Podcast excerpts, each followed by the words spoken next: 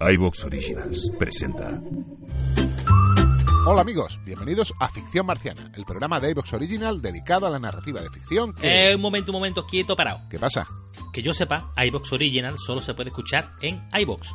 Ah, sí, claro. ¿Y? Es que la persona que nos está escuchando, yo creo que nos está escuchando desde otro sitio. Buah, pues entonces mal asunto, porque si no nos escucha desde la web o la app de iVox, escuchará el programa con más toses. ¿En serio? Muchas más equivocaciones Hombre, tan copo está panto. Y palabrotas a cascoporro. Hostia, me cago en su... Y sobre todo no podrá escuchar nuestro programa de ficción marciana, sino un clip de audio repetitivo y machacón. Un clip de audio repetitivo, y machacón. Repetitivo y machacón. Repetitivo y machacón. Repetitivo y machacón. O sea, que ya no nos podrán escuchar desde iTunes, Google Podcast, Spotify. No, hombre, es nuestra forma de apoyar el desarrollo sectorial que iVox intenta implantar en el podcasting hispanoparlante. Tienen menos medios que otros, sí, no cabe duda, pero muchas ideas y anticipación. Y es que iVox entiende el podcasting, por ese motivo nos identificamos con ellos. Si a partir de ahora escucháis los programas de ficción marciana y otros de la red marciana en la web o en la app de iBox, os lo agradeceremos infinitamente. Seguiremos publicando entregas de relatos, cuentos. Y tendremos contenidos públicos y otros exclusivos para agradecer el apoyo de nuestros suscriptores. Te esperamos en iVox. ¡Gilipichis!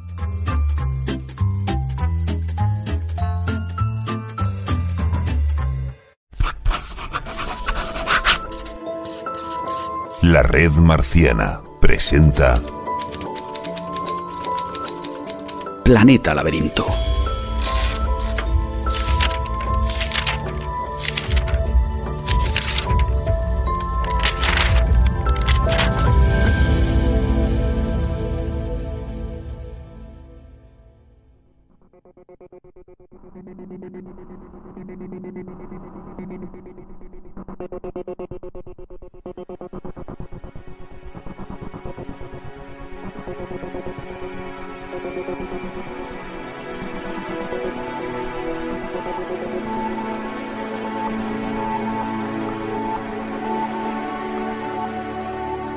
Bienvenidos a una nueva edición de Planeta Laberinto, el programa donde desde la red marciana y Planeta os traemos algunas de las novedades más interesantes de la ficción especulativa y el cómic.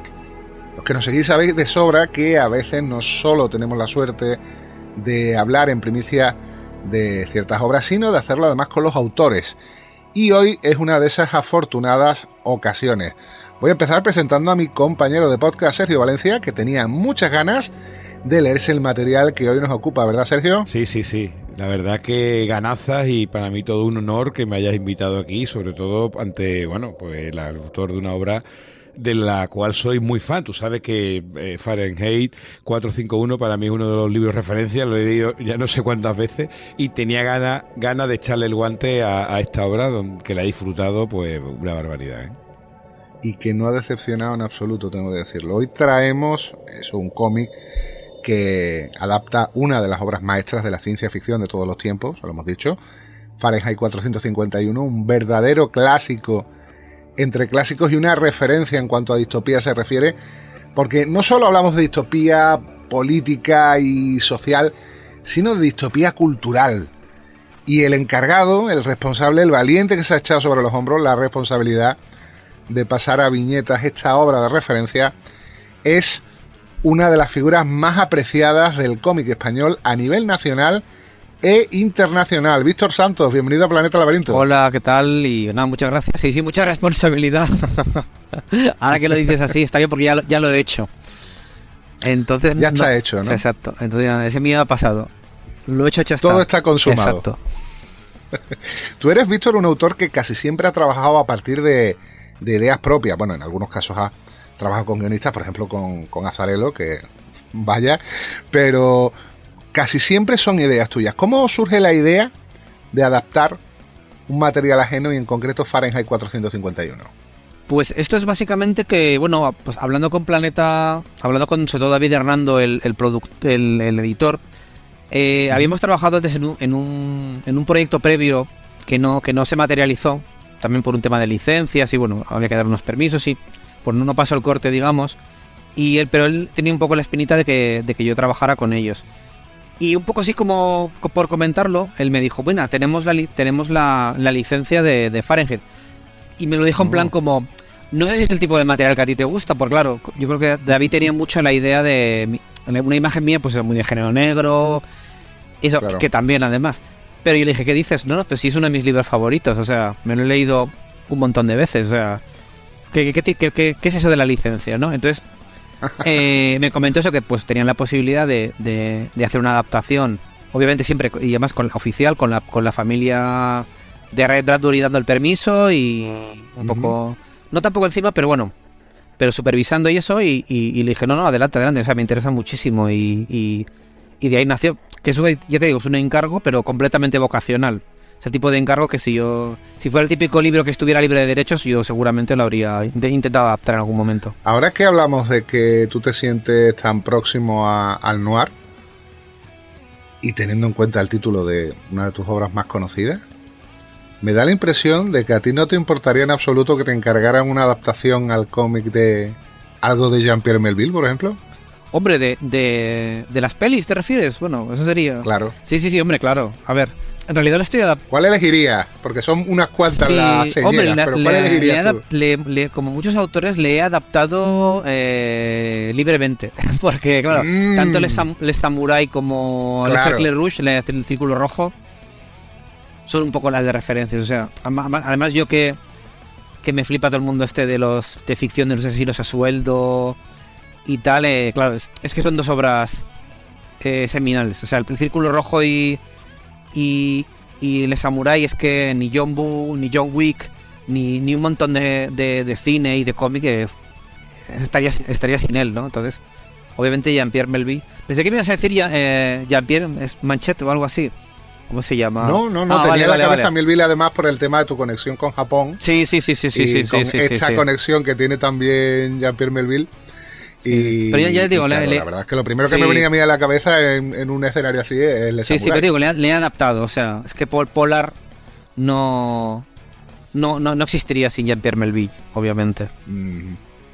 Me alegro y era yo, yo creo que era algo que teníamos todos ahí de alguna manera y yo nunca le no, nunca me he puesto a buscar críticas sobre Polar o no he encontrado en el momento eh, ninguna que haga referencia al asunto, pero de alguna manera se intuía, se Sí, intuía que a eso ver, estaba ahí en tu Claro, universo, no sé, también sabes lo que pasa, que los americanos no, pi- no pillan en gran parte la referencia francesa a Polar. Mm, Es decir, en Europa y claro. Francia, obviamente, el, el- el guiño lo reconocen al polar francés, pero los americanos se quedan más con el juego de palabras con que es frío, la nieve, ah, tal. Que era un poco un doble juego también, ¿no? Que, Sí. que servía tanto para los europeos y un guiño al género como a, como a la estética de la serie, pero, pero, pero es muy normal que no la veas porque me la, me la mencionan muy, muy poquito, aunque está ahí. Para los que nos estén escuchando y digan de quién estamos hablando estos tíos, es que el policíaco en Francia, aparte de noir, se la llama también polar. ¿no? Claro. Entonces, de ahí el, el juego de palabras al que se refiere. Eh, hay una cosa que me ha gustado mucho, mucho en, en las viñetas, que ha sido el- este juego de colores, ¿no? El, el- el tener viñetas